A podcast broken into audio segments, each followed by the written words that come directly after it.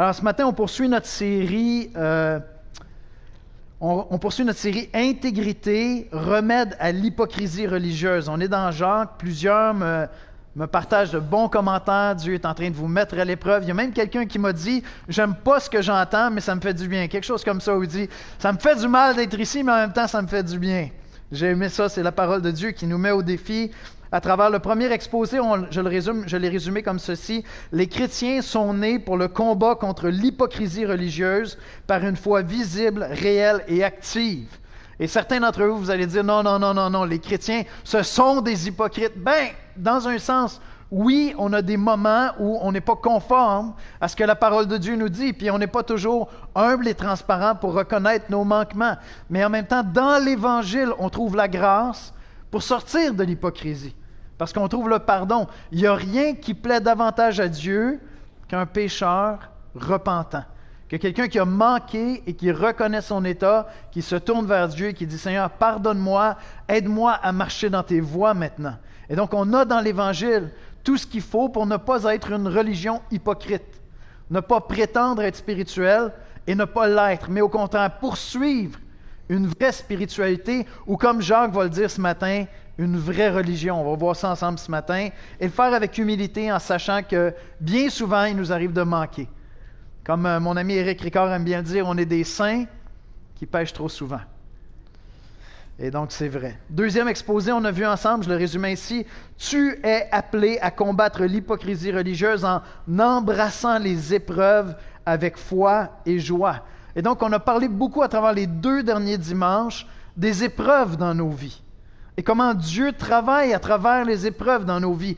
Jamais nous ne les souhaitons, on ne désire pas souffrir. Les chrétiens ne sont pas masochistes, on n'aime pas la souffrance, mais nous apprenons à prendre la perspective de Dieu face aux épreuves qui surviennent dans nos vies et à comprendre comment Dieu travaille dans nos vies à travers ça. Et la semaine dernière, ce qu'on a vu ensemble, c'est que le but ultime de toutes les épreuves et les tentations est d'être à jamais avec celui qui nous a aimés et que nous aimons.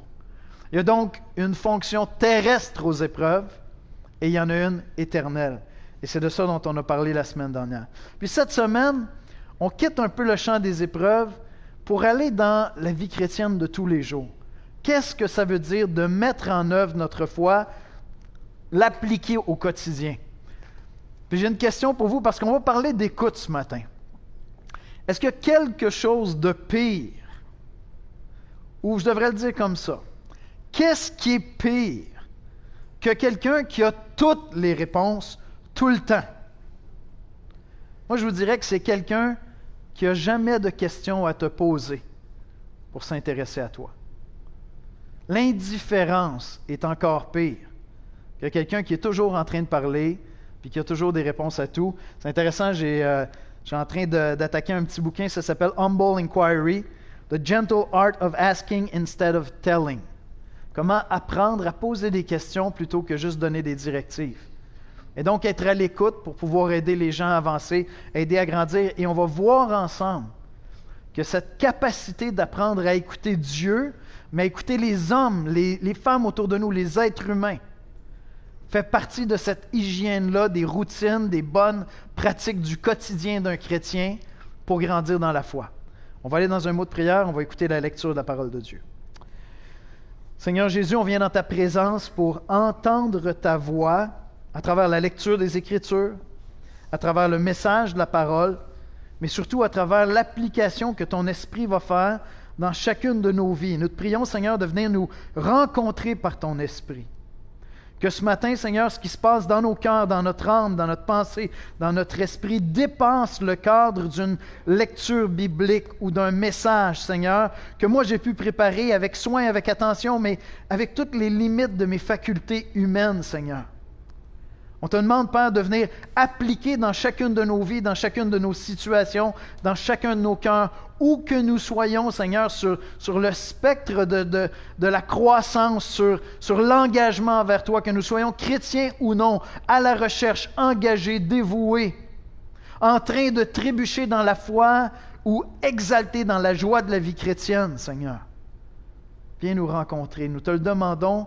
Viens manifester ton esprit dans nos cœurs en rendant cette parole vivante, car elle est vivante, Seigneur. Et viens l'appliquer dans nos vies. Et accorde-nous, Seigneur, accorde-nous de ne pas être des auditeurs oublieux. Accorde-nous, Seigneur, d'entendre ta voix et de partir avec cette parole précieuse pour la mettre en application cette semaine, Seigneur. C'est dans le précieux nom de Jésus-Christ qu'on te prie. Amen. Bonjour. Alors, en poursuivant dans Jacques, on est toujours dans le chapitre 1. On est rendu les versets 19 à 27 dans la nouvelle édition de Genève. Donc, Jacques 1, 19 à 27. Sachez-le, mes frères bien-aimés, ainsi que tout homme soit prompt à écouter, lent à parler, lent à se mettre en colère car la colère de l'homme n'accomplit pas la justice de Dieu. C'est pourquoi, rejetant toute souillure et tout débordement de méchanceté, recevez avec douceur la parole qui a été plantée en vous et qui peut sauver vos âmes. Mettez en pratique la parole et ne vous bornez pas à l'écouter en vous trompant vous-même par de faux raisonnements. Car si quelqu'un écoute la parole et ne la met pas en pratique, il est semblable à un homme qui regarde dans un miroir son visage naturel et qui, après s'être regardé, s'en va et oublie aussitôt comment il était. Mais celui qui aura plongé les regards dans la loi parfaite, la loi de la liberté, et qui aura persévéré, n'étant pas un auditeur oublieux, mais se mettant à l'œuvre, celui-là sera heureux dans son activité. Si quelqu'un croit être religieux sans tenir sa langue en bride, mais en trompant son cœur, la religion de cet homme est vaine. La religion pure et sans tache devant Dieu notre Père consiste à visiter les orphelins et les veuves dans leurs afflictions et à se préserver des souillures du monde.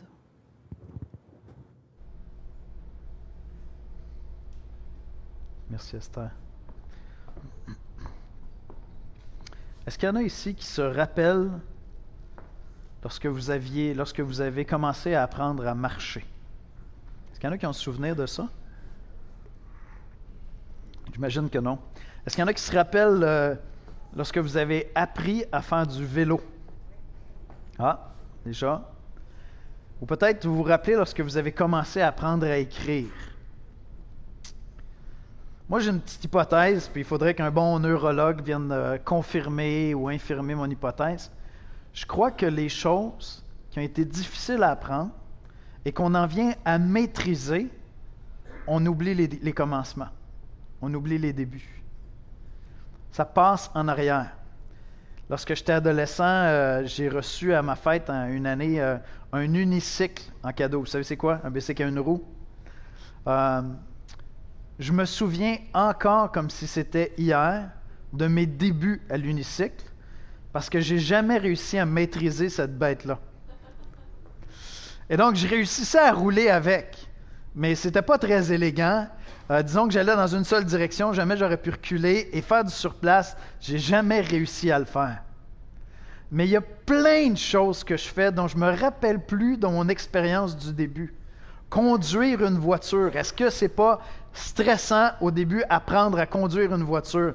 C'est un truc qui peut tuer cette affaire-là. là puis là, tu apprends à conduire avec ça, puis tu as mille réflexes que tu dois développer. Littéralement, tu dois intégrer plein de choses.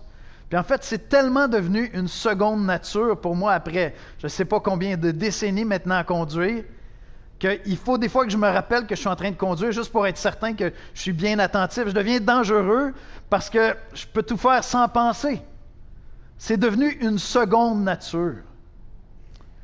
Voyez-vous, à l'espoir, on veut apprendre à écouter Dieu et à écouter les gens autour de nous et à maîtriser ça à un point où vous ne serez plus comme moi sur mon unicycle en train de me demander quand est-ce que j'allais tomber, mais que ça devienne une seconde nature.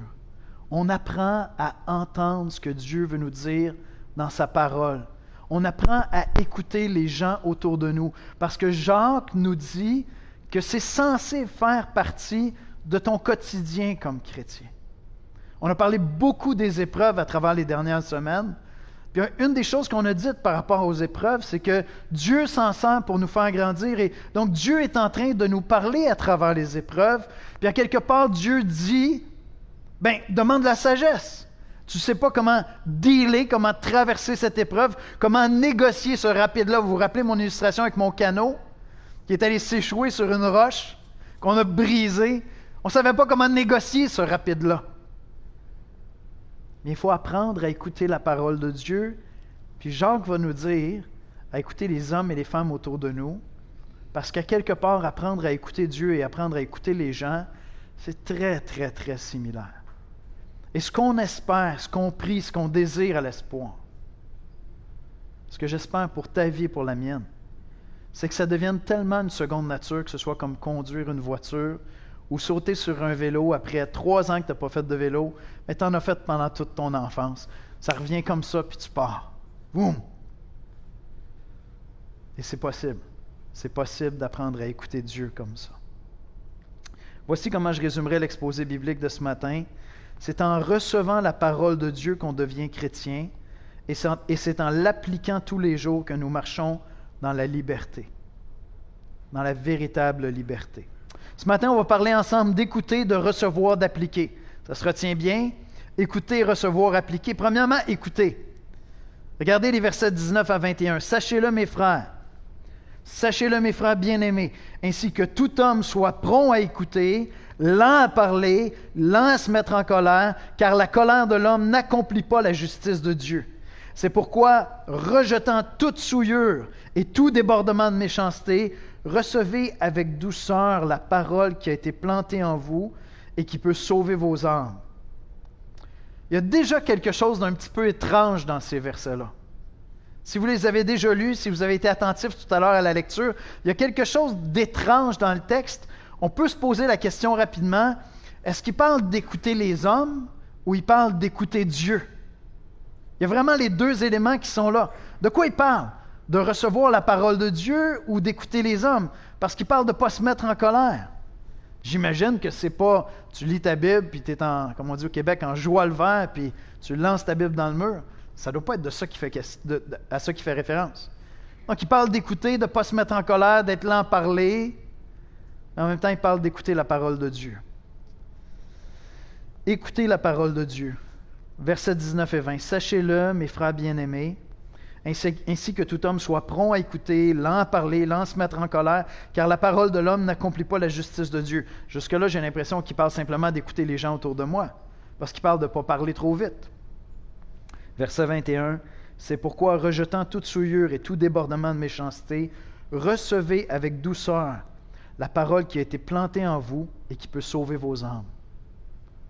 Et il avait été question juste avant de cette idée qu'on a été régénérés, on a été créés comme chrétiens en recevant la parole de l'Évangile. On a reçu la parole de Dieu et c'est comme ça qu'on est né spirituellement. Quelqu'un m'a annoncé l'Évangile, la bonne nouvelle du sacrifice de Jésus-Christ sur la croix. J'ai cru, je suis né spirituellement. Je suis entré dans une nouvelle vie. C'est comme ça que Dieu nous a engendrés. Et ce que Jacques dit, il dit, bien tous les jours maintenant, tu dois recevoir cette parole-là qui a été semée en toi. Tu dois être attentif à cette parole de Dieu. Et il va développer ça ici. Et donc, Jean qui est en train de dire, non seulement on devient chrétien en recevant la parole, mais on grandit, on avance dans la foi au quotidien en ayant la même disposition de cœur pour recevoir la parole de Dieu, sous toutes ses formes.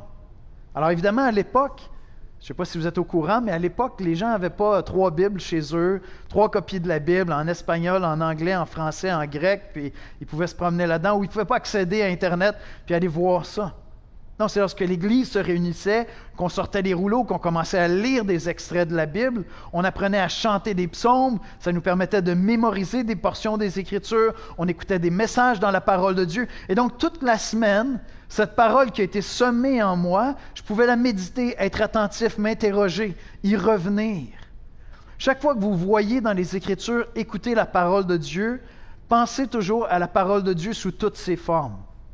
C'est vraiment important Tu es en train de lire la Bible à tous les jours dans notre programme de lecture. On fait ça. C'est important pour nous. On encourage chacun à lire les Écritures régulièrement, tous les jours. Puis là, tu es dans Lévitique. Je ne sais pas, un frère me partageait dernièrement. Il dit Ésaïe, je sais que c'est beau, mais de ce temps-ci, je ne le trouve pas beau du tout. Oui, mais c'est peut-être un dixième de la parole de Dieu que tu as reçue cette semaine. Parce qu'à l'église, le dimanche matin, on était dans Jacques et tu as reçu la parole de Dieu. Parce qu'à travers nos chants, on a évoqué des psaumes, tu as reçu la parole de Dieu. Tu as mémorisé peut-être les Écritures, puis un passage te revient. Peut-être qu'un frère, une soeur te rappelle un texte des Écritures. Et donc, lorsque tu entends la parole de Dieu, Jacques est en train de dire, tu dois apprendre à l'écouter. Tu dois demeurer disponible pour entendre la parole de Dieu parce qu'elle peut sauver ton âme. Et de quoi Jacques est-il en train de parler? Il est en train de dire qu'on a besoin d'être transformé. En théologie, des fois, on va dire, j'ai été sauvé, je suis sauvé, je serai sauvé. J'ai été sauvé au jour où j'ai cru en Jésus-Christ. Jésus a dit, si tu crois, je vais te donner mon esprit. Tu vas naître de nouveau. J'ai été sauvé. Mais à tous les jours, je suis transformé dans la mesure où je collabore avec l'Esprit Saint, j'obéis l'Esprit Saint, l'Esprit Saint, je reçois la parole de Dieu. Je suis sauvé, je suis transformé. Et aujourd'hui, Maman Lise, Jacques et Alexandria sont sauvés. Ils ont eu leur promotion dans la gloire. Il n'y a plus de combat. Ils sont heureux. Quand mon ami Stéphane m'a écrit et m'a dit Maman est partie rejoindre le Seigneur, j'ai répondu Elle voit la gloire de Christ de ses propres yeux. Elle voit la gloire de Christ de ses propres yeux. Elle est sauvée. Plus de combat, c'est fini. La chair oublie ça. Elle est une sainte qui ne pêche plus. Et Jacques est en train de dire, nous avons besoin d'apprendre à écouter la parole de Dieu, à être disponible pour l'écouter constamment. Maintenant, c'est intéressant parce que, comme on a vu dans le passage, on dirait que c'est mélangé, c'est mêlé avec l'idée d'écouter les hommes. Regardez encore une fois les versets 19 et 20. Sachez-le, mes frères bien-aimés, ainsi que tout homme soit prompt à écouter, lent à parler, lent à se mettre en colère, car la colère de l'homme n'accomplit pas la justice de Dieu. Au verset 22-23, il va dire, Mettez en pratique la parole et ne vous bornez pas à l'écouter en vous trompant vous-même par de faux raisonnements. Jacques est en train de nous communiquer qu'on apprend autant à écouter Dieu en écoutant les gens que nous rencontrons, et nous apprenons autant à écouter les gens autour de nous qu'à écouter Dieu lorsqu'on est en train de faire l'un ou l'autre. Et c'est vraiment ça que je pense qu'il est en train de dire. Et c'est pour ça que c'est difficile de faire la distinction entre les deux. C'est un peu comme l'apôtre euh, Jean qui va dire, comment est-ce que tu fais pour dire que tu aimes Dieu que tu ne vois pas, alors que tu n'aimes pas ton frère que tu vois? Non, apprends à aimer ton frère, tu vas apprendre à aimer Dieu aussi. Et c'est pas que mon frère, c'est Dieu. C'est pas que toute parole qui est dite par un être humain autour de moi, c'est parole de Dieu. des fois, on rencontre des gens qui disent Ah oui, Dieu me parle tout le temps. Ah, wow, tu viens de me dire ça, Dieu m'a parlé. Peut-être, peut-être pas. Va voir la Bible, on va le savoir. La Bible, c'est vraiment notre jalon. C'est comme ça qu'on sait ce qui vient de Dieu, ce qui vient pas de Dieu. Je veux dire, les gens peuvent dire n'importe quoi. Ça vient, est-ce que ça vient de Dieu ou non? Je ne sais pas. Mais je sais une chose je sais une chose, et c'est ça que Jacques est en train de dire ici. Si je ne suis pas capable d'écouter les gens autour de moi, je me berce d'illusions si je suis en train de me dire Ah, moi, j'écoute Dieu. Si vous êtes chrétien depuis plusieurs années, puis vous avez consacré du temps à, avoir des dévotions matinales, c'est tellement humiliant comme expérience de prendre du temps avec Dieu le matin, lire la Bible, avoir un super de bon temps. Là, Dieu te parle, ça touche, tu te dis, ah, je vais chanter, puis là, tu es comme, tu exalté, tu sors de ta chambre, de ton bureau, le premier humain que tu rencontres, il dit quelque chose, ça t'offense, tu laisses tomber une vacherie. Vous savez, c'est quoi, hein? C'est quoi la joke? Il me semble c'était spirituel. Il y, a, il minutes, j'étais comme, Woo, praise the Lord. Là, je suis prêt à envoyer promener la première personne que je vois. Jacques est en train de dire, si tu, te fais croire à toi-même que tu es très spirituel, puis tu sais écouter Dieu, mais que tu n'es pas capable d'écouter attentivement les gens autour de toi, tu te berces d'illusions. Tu entends seulement ce que tu veux entendre de la part de Dieu, comme tu n'entends seulement ce que tu veux entendre des gens autour de toi. Puis Jacques va plus loin, il parle même de la colère. Il dit, Sachez-le, mes frères bien-aimés, ainsi que tout homme soit prompt à écouter, lent à parler, c'est super intéressant, hein? lent à se mettre en colère, car la colère de l'homme n'accomplit pas la justice de Dieu. Ailleurs, Paul va dire dans Éphésiens, quand vous vous mettez en colère, ne péchez pas. Si vous vous mettez en colère, ne péchez pas. La colère n'est pas à tout coup un péché. Il y a plein de choses qui peuvent nous mettre en colère parce qu'on est scandalisé par le mal. C'est légitime. C'est légitime. Le problème, c'est qu'on gère très mal cette émotion-là et rapidement, ça devient un péché. Rapidement, on se met à, faire des stupidités. Si tu es quelqu'un comme moi, je sais, là, j'ai de l'air d'un ange en avant, j'ai de l'air parfait. Si tu es quelqu'un comme moi qui est colérique, quand la moutarde commence à te monter au nez, tu n'es plus en mode écoute. Tu n'es plus en mode écoute du tout. Ton esprit n'est pas disposé à entendre. Tu as des jugements dans ton cœur, tu es en train d'intervenir. J'ai une question difficile pour vous. Est-ce que les gens autour de vous consacrent beaucoup d'énergie à gérer vos élans d'irritation et vos colères? Est-ce que vous êtes de ces personnes que l'entourage doit gérer? Parce qu'ils vont subir vos irritations, vos colères, vos impatiences, vos frustrations. Ce n'est pas tout le monde qui est comme ça, là. On n'est pas tous dans ce bateau-là. Mais si vous êtes de ce nombre-là, c'est certain que vous ne savez pas écouter. Parce que chaque fois que ça se produit, chaque fois que la moutarde vous monte au nez, vous n'êtes plus en train d'écouter, c'est pas vrai. Et les gens autour de vous n'ont plus la liberté de s'exprimer entièrement. Je sais que c'est dur ce que je vous dis, certains d'entre vous, ça vous brise le cœur parce que vous aimez les gens. Moi, je suis un colérique. Je suis un colérique. Puis vous ne me verrez pas péter les plombs juste parce que j'ai plus de maîtrise de moi. Je suis un colérique. Et à partir du moment où les gens savent que là, oups, il y a, deux fils qui se sont touchés là-dedans, là, ça a fait une flamèche. Là, les gens arrêtent de vous dire la vérité. Je vous le dis, ils arrêtent de vous dire la vérité. Ils doivent manager. Ils doivent gérer votre élan de colère. Est-ce que vous êtes comme ça? Vous êtes de ce nombre-là? Ce n'est pas tout le monde qui est comme ça. On n'a pas tous les mêmes péchés, les mêmes défauts, les mêmes combats. Mais si tu es de ce nombre-là, tu as beaucoup de difficultés à écouter. Et tu ne peux pas bien entendre ce que les gens autour de toi voudraient te dire parce qu'ils doivent consacrer de l'énergie à te manager pour pas que ça s'empire. Jacques est en train de dire soyez prompt à écouter et lent à parler et lent à vous mettre en colère. Tous ceux qui aspirent à enseigner la parole de Dieu doivent apprendre à écouter. Ce qui est extraordinaire avec Jésus, quand tu le voyais enseigner, tu voyais très bien qu'il écoutait son auditoire. Jésus n'est pas hors de propos quand il intervient avec quelqu'un. Il est toujours à propos. Vous allez me dire, ouais, mais c'était Jésus. Ah oui, je sais. Mais son esprit habite en toi si tu es chrétien, jusqu'aux dernières nouvelles. Puis tu es appelé à développer ça. Tu veux enseigner la parole de Dieu? Bien, si tu es le meilleur pour enseigner, tu seras probablement le meilleur pour écouter. Et je sais, il y a des hommes qui sont éloquents, des femmes qui sont éloquentes, il y a des hommes qui prêchent, il y a des foules qui les entendent. Puis lorsque tu vas dans l'intimité avec eux, ils ne sont pas capables d'écouter. Ce sont de très mauvais enseignants. Jacques dit, il y a vraiment un lien entre apprendre à écouter les gens autour de moi et apprendre à écouter Dieu. Si tu dis, écoute, dans mon expérience, j'ai l'impression que Dieu me parle rarement. Va vers sa parole, mais apprends à écouter les gens autour de toi.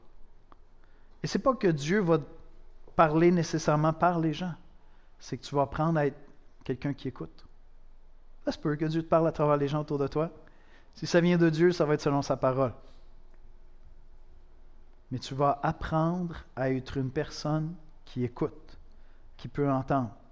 On a parlé dans les dernières semaines des épreuves. Souvent dans les épreuves, on panique, on est inquiet, on est frustré et on n'est plus en mesure d'écouter ce que Dieu est en train de nous dire. qu'est-ce que Dieu est en train de faire dans ma vie à travers cette épreuve-là? Il y a vraiment une relation intime entre les deux. Je vais vous lire une longue citation de Alec Motyer. Je l'ai cité à quelques reprises déjà dans la série. La réalité, c'est que notre vie avec Dieu n'est pas quelque chose de ségrégué ou d'isolé, qui doit être limité à des moments calmes et isolés de notre vie avec les autres. Tu sais, c'est dévotion matinale. Notre vie avec Dieu ne se résume pas à ça. Si nous n'avons pas une oreille attentive dans les circonstances ordinaires de la vie, nous ne devenons pas des personnes différentes lorsque nous fermons la porte et ouvrons notre Bible. Il y a des gens qui sont pourris dans les relations humaines, puis ils pensent qu'ils vivent une superbe proximité avec Dieu.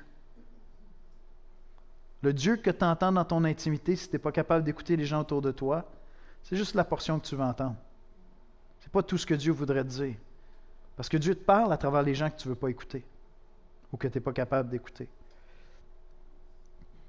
Nous devons cultiver dans tous les domaines de la vie ces vertus et ces pratiques qui porteront leurs fruits lorsque nous tournons notre esprit vers Dieu et sa parole.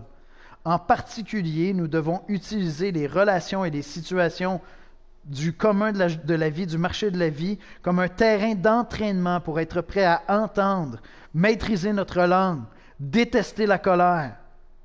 Les gens volubiles sont rarement de grands auditeurs et jamais l'oreille n'est plus fermement fermée que lorsque la colère prend le dessus. Je sais que ça met au défi bien des gens, mais c'est tellement précieux. Ce matin, on parle d'écouter, de recevoir, d'appliquer. On vient de voir écouter. Maintenant, après ça, quel cœur est, là pour vraiment recevoir? Deuxièmement, recevoir un cœur disponible pour recevoir la parole de liberté.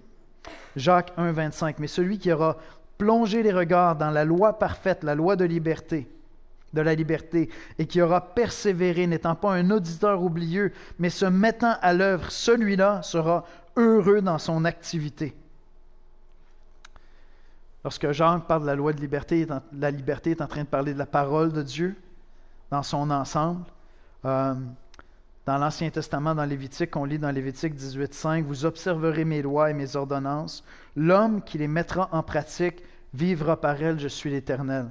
Je ne vais pas trop m'attarder sur cette notion-là, mais certains d'entre vous, si vous n'êtes pas vraiment familier avec les Écritures, ou si vous avez besoin de comprendre encore, pour, de grandir pour comprendre cette notion de la loi de Dieu, la loi de Dieu est parfaite. La parole de Dieu est parfaite. Et, je mentionnais à la semaine dernière, j'ai dit, quand tu roules sur la route, tu vois un panneau de limite de vitesse, qu'est-ce que tu vois? Une tentation, une instruction, quelqu'un a dit une suggestion. Quand tu lis les Écritures, qu'est-ce que tu vois? Une tentation, une instruction, une suggestion. Si demain matin tu décidais d'apprendre le violon, il y a des lois pour apprendre le violon que tu ne peux pas violer si tu veux que les gens aiment ta présence longtemps. Si demain matin, tu voulais apprendre un nouveau logiciel informatique, vous savez, les gens qui détestent l'informatique, mais ben, je veux dire, ils, se battent avec un programme. Il y a des règles à suivre. Si tu apprends les règles, tu vas être comme un poisson dans l'eau. Tu vas trouver des solutions. La même chose avec un instrument de musique, la même chose avec n'importe laquelle des, des, choses pour lesquelles vous êtes compétente. Il y a des lois à respecter pour un jour te sentir libre de jouer un son agréable, de programmer, de conduire avec liberté. On comprend au quotidien qu'il y a des lois à respecter pour entrer dans cette, liberté. Et c'est la même chose dans le domaine moral. La parole de Dieu est parfaite, elle nous instruit dans la liberté. Et la rejeter, c'est rester dans toutes sortes d'esclavage. C'est ne pas être libre. Mais ça prend un cœur qui n'est pas en train de se battre savez, ceux qui détestent les nouveaux logiciels, puis là, s'adapter, puis là, ils se crispent. Puis dans le fond, tu sais, si tu es un petit peu plus loin, tu te dis, regarde, si tu changeais juste d'attitude, on arriverait à quelque part. Le problème, c'est, bon, ok, c'est un peu compliqué, là, mais respire par le nez, va prendre une grande marche, dis-toi que, tu sais, c'est accessible. Il y a des gens moins intelligents que toi qui ont réussi à se trouver là-dedans. On va y arriver, mon grand. C'est un problème d'attitude.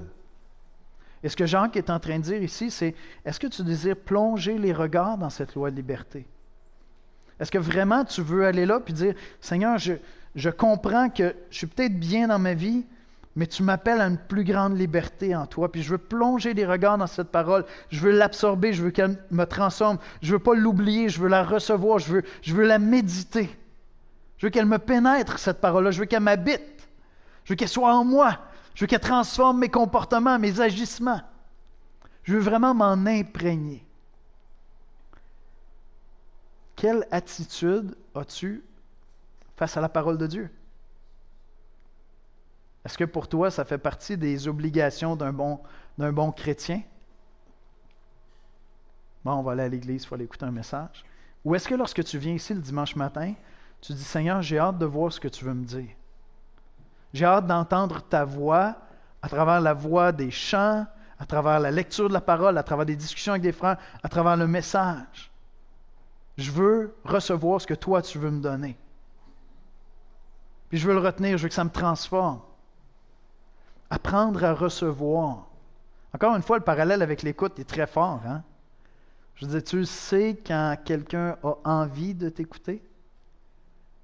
On sait tous que ça a de l'air, l'expérience de parler avec quelqu'un qui, dans le fond, il a juste hâte que tu finisses. Là. Tu vois dans ses yeux, tout, le non-verbal est là pour ne pas dire le verbal. Tu sais, puis tu dis, regarde, c'est beau, c'est beau. Je vais aller trouver quelqu'un qui a le goût de m'écouter. Quelle est ton attitude face à la parole de Dieu? Est-ce que tu désires recevoir cette parole-là qui t'est donnée pour te conduire dans la liberté? Il va dire au verset 21, c'est pourquoi, rejetant toute souillure et tout débordement de méchanceté, recevez avec douceur la parole qui a été plantée en vous et qui peut sauver vos âmes. J'ai vraiment aimé ça. Apprendre à recevoir avec douceur.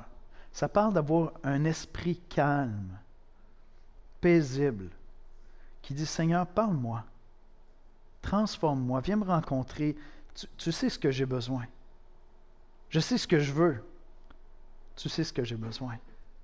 Viens me parler, viens me rencontrer. Mon cœur est disponible. Ça, peut vous demander d'aménager des espaces dans votre vie où les choses ralentissent un peu. Je partage souvent avec l'Église. Euh, moi, j'ai le privilège depuis des années de partir quelques jours. Je fais ça deux fois par année. Peut-être que tu peux pas faire comme moi, partir trois jours, puis aller prier avec des amis, puis on discute, puis on regarde où est-ce qu'on est rendu dans notre vie. Mais peut-être que tu peux aller prendre une marche. C'est la plus belle saison de l'année qui vient de commencer. Tu peux aller prendre une marche dans un parc seul. Tu peux te mettre un peu de musique douce dans les oreilles, puis t'isoler même dans ta maison. Puis prendre un temps, puis ouvrir les Écritures. Dire Seigneur, je suis disponible. Réécouter le message. Retourner vers le texte qu'on a vu ce matin sans le message, seul avec l'Esprit. Tu vas juste lire. Tu sais, qu'est-ce que tu es en train de me dire? Quand je, me prépare à la nouvelle année, je fais une sélection de versets. J'ai déjà partagé à l'Église une sélection de versets que je vais mémoriser pendant toute l'année et qui vont m'habiter pendant mes temps de prière. Quand je prends au moins une demi-heure de prière, j'ai toujours un temps qui est consacré à prier les Écritures. Et généralement, je vais prier un des passages que je mémorise cette année parce que je veux y revenir, parce qu'il me parle. Puis lorsque je choisis les passages que je vais mémoriser, je demande à Dieu de me diriger. Tu sais ce que j'ai besoin comme parole de ta parole cette année. Tu sais ce que tu es en train de travailler dans ma vie. Je fais une sélection. J'en ai une dizaine. C'est pas long, hein? J'ai peut-être comme 20 versets, 30 versets au maximum. Différents passages des Écritures qui parlent de différents aspects. Je sens le besoin d'être habité, d'entendre constamment ces, ces paroles-là me transformer. Et donc, ils sont là, ils sont présents dans ma vie. Ils sont présents dans mon cœur. Ils m'habitent dans la prière. Et puis Jacques dit au verset 21, il dit, c'est pourquoi, rejetant toute souillure et tout débordement de méchanceté, recevez avec douceur la parole qui a été plantée en vous.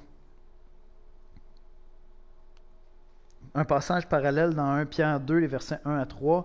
Rejetant donc toute méchanceté, toute ruse, toute dissimulation, l'envie, toute médisance, désirez comme des enfants nouveau-nés le lait spirituel et pur, afin que par lui vous croissiez pour le salut, si vous avez goûté que le Seigneur est bon. Et donc, il y a cette image dans Jacques de recevoir la parole, puis de me dépouiller, me débarrasser des choses qui souillent à quelque part mon âme. Puis vraiment, l'image qui me venait à l'esprit lorsque j'étais en train de méditer ça, c'est n'importe quel processus de nettoyage qu'on fait. Tu fait un repas, ça a collé dans le fond de la poêle. Je vous dis, tu as deux options. Tu peux sortir la laine d'acier puis décider que tu passes la prochaine demi-heure à essayer de gruger ça au complet. Ou tu vas travailler tranquillement avec un peu de savon, un peu d'eau. On y retourne, on fait ça doucement, on n'abîme pas la poêle. Puis finalement, on va passer à travers de tout ce qu'il y a là. Mais ça va être une espèce de jeu où il y a, du savon, il y a de l'eau qui pénètre, puis il y a de la saleté qui est enlevée. Et ça, c'est censé être notre hygiène à nous, à tous les jours. À tous les jours, je retourne vers la parole, puis je dis, Seigneur, parle-moi. Tu vas me montrer des choses qui, à quelque part, je les ai prises dans le monde, ce sont des valeurs qui ne te ressemblent pas, c'est des pratiques qui ne te ressemblent pas, c'est des, comportements dans, ma vie qui, à quelque part, souillent mon âme. Puis la parole de Dieu va me donner ces instructions-là. Je vais avoir les Écritures, c'est une parole de liberté. Ça me conduit dans la liberté. Ça veut dire que je vais délaisser certaines choses pour vivre dans la liberté. Je me tourne là, puis là, je dis, OK, Seigneur, je vois que tu veux que je délaisse ça. Et donc, quotidiennement, Jacques n'est pas en train de parler d'un moment dans ta vie, puis tout est réglé. Il est en train de parler de ce que c'est la vie chrétienne à tous les jours. À tous les jours, ce que je veux faire, c'est accueillir avec douceur cette parole de liberté qui vient me transformer, qui vient sauver mon âme. Puis cette, cette parole-là va m'instruire, je vais me dépouiller de certaines choses. Parce que je suis en train, ailleurs, Paul dira, de renouveler mon intelligence. L'Esprit Saint est en train de renouveler mon intelligence pour que j'apprenne à penser comme Dieu. Alors je termine avec ceci. On a parlé d'écouter, de recevoir. Maintenant, Jacques nous dit qu'il faut appliquer. Et Jacques nous dit qu'on est appelé à appliquer la parole de Dieu de trois manières. Si on veut être heureux dans notre activité, j'ai trouvé ça tellement beau comme expression. Regardez le verset 25. Mais celui qui aura plongé les regards dans la loi parfaite, la loi de, la liberté, et qui aura persévéré, n'étant pas un auditeur oublieux, mais se mettant à l'œuvre, celui-là sera heureux dans son activité. Est-ce que tu veux être heureux dans ton activité, dans ton quotidien, dans ce que tu veux faire? Mais Jacques dit, applique. Reçois la parole, écoute, reçois, puis mets en application.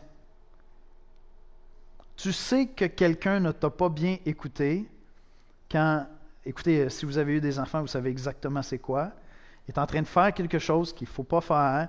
Je ne sais pas, moi, il est en train de tirer après le jouet de sa petite sœur. Là, sa petite sœur, a pleure, puis il est malin. Puis là, tu dis, viens, viens ici. Là, tu le regardes. On s'arrête. Tu lui expliques ce qu'il ne doit pas faire. Tu m'as compris?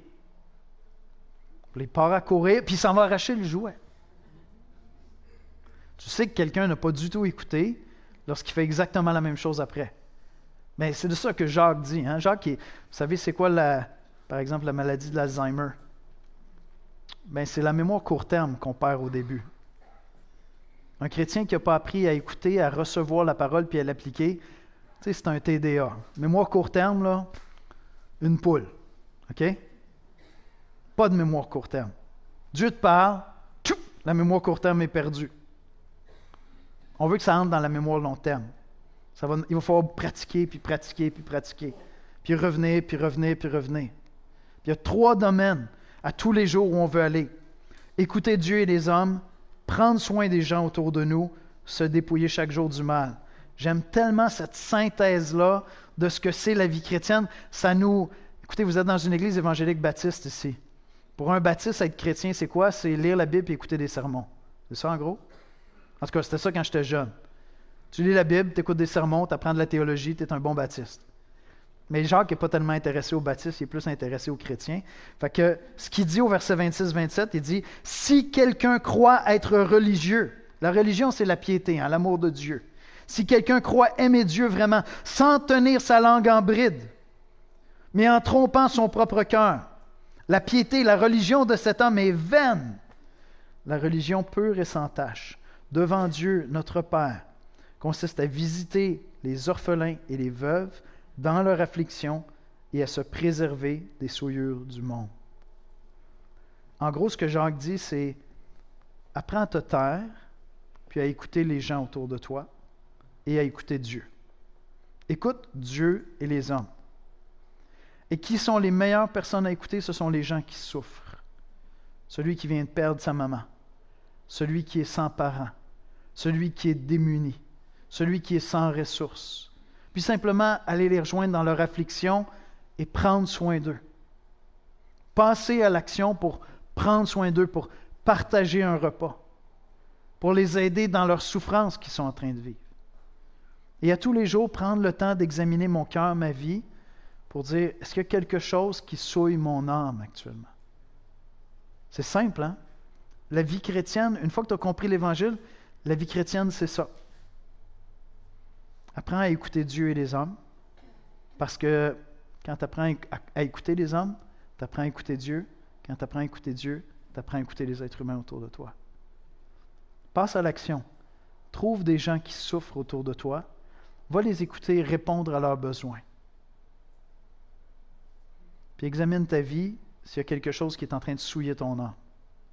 Je vais inviter les musiciens à venir me rejoindre. Ce qui est troublant avec Jacques, c'est que pour lui, la vie chrétienne est simple. C'est ça qui est troublant avec Jacques. Mais c'est parce qu'en réalité, la vie chrétienne est simple, c'est le péché qui la complique. C'est pas que la vie chrétienne, c'est compliqué. C'est qu'on est des êtres pécheurs. Et donc, on complique tout. Souvent, la bonne chose à faire dans une situation n'est pas tellement difficile à discerner. Elle est difficile à mettre en application. Est-ce que Dieu te parle à travers la série dans Jacques? Est-ce que Dieu te parle de ton intimité avec lui, de ta capacité à, à l'écouter? Il y a des épreuves dans ta vie, puis ta réaction, c'est une, réaction crispée. Tu es tout pogné en dedans parce que l'épreuve te fait mal, puis tout ce que tu fais, c'est que tu résistes. Mais ça ne réglera rien. Hein? Tu comprends? Je veux dire, tu ne sortiras pas de la souffrance parce que tu te crispes. On n'y arrivera pas. Dieu est patient. Dieu est patient. Il peut t'attendre longtemps comme ça. Puis dans sa bonté, il va placer des gens autour de toi qui vont t'aimer alors que tu es comme ça, là, tout pogné. Là. Mais il va falloir que tu te rendes vulnérable. Puis que tu te mettes dans une posture où tu vas dire Seigneur, qu'est-ce que tu es en train de me dire? Je ne suis pas encore tout à fait à l'endroit où j'ai envie de l'entendre, mais, mais je m'en viens là, j'arrive là, Seigneur, je veux, je veux entendre. Puis probablement que Dieu est déjà en train de te répondre à travers les frères et sœurs autour de toi, voire même à travers des non-chrétiens autour de toi. Parce qu'ils te connaissent, parce qu'ils te voient, parce qu'ils sont à l'extérieur, ils voient ton attitude. Est-ce que tu es intéressé à écouter quotidiennement ce Dieu merveilleux qui veut te conduire dans une liberté, on veut à l'espoir en venir à maîtriser l'écoute de Dieu et de notre prochain, comme si on était en train de se promener à vélo, en train de conduire une voiture, ou je ne sais pas ce que vous faites, sans y penser, juste un réflexe, marcher.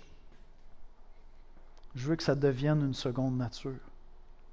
Et je ne veux pas me borner à prétendre, je veux mettre en application la parole de Dieu. Parce que c'est comme ça que je vais entrer dans cette vie de liberté-là. C'est comme ça que je vais devenir libre en faisant le bien. Puis Dieu va me montrer des choses qui doivent sortir de ma vie. Des choses qui souillent mon âme, des choses dont je dois me dépouiller. Dieu va te les montrer si tu apprends à écouter. Puis il va te conduire dans cette voie de liberté. On va prier ensemble. Seigneur Jésus, on vient dans ta présence ce matin. Et Seigneur, on vient dans ta présence pour t'entendre. On ne s'est pas levé ce matin pour, euh, pour se donner une image de quoi que ce soit, Seigneur. Au Québec, c'est pas fashion d'être chrétien, là. on va s'entendre.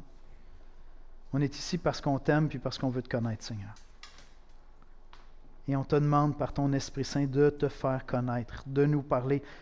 Seigneur, on veut t'entendre. On veut t'entendre nous parler par ta parole. On veut t'entendre nous parler puissamment, Seigneur, jusqu'à ce que nos âmes soient troublées troublé pour changer, Seigneur, troublé pour grandir, troublé pour te ressembler de plus en plus, Jésus. Seigneur, je te prie pour tous et chacun. On vit des choses tellement différentes. Il y a des gens qui vivent des épreuves où ça sonne beau. d'écouter puis accepter l'épreuve, mais que je ne prendrai pas leur épreuve, Seigneur. Que je ne la voudrais pas leur place. Je te prie, Seigneur, pour ces gens qui sont là, crispés dans leur douleur, incapables de se, dépendre, de se détendre et être à l'écoute.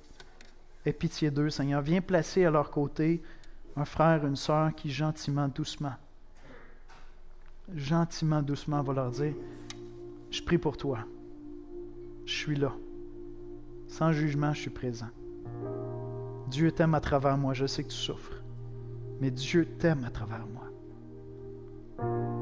Seigneur, je te prie pour ceux qui luttent avec la colère, l'animosité, des sentiments de jugement qui, qui les rendent inaptes à écouter, à entendre. Seigneur, il y a de la souffrance dans ça. Si on te connaît, on est humilié de notre propre colère, puis souvent trop animé de cette colère, Seigneur. Enseigne-nous par ta parole à, à développer cet esprit doux, pacifique, paisible, capable d'intervenir, de dire la vérité, mais dans cet esprit de douceur qui te ressemble, Jésus, qui te glorifie.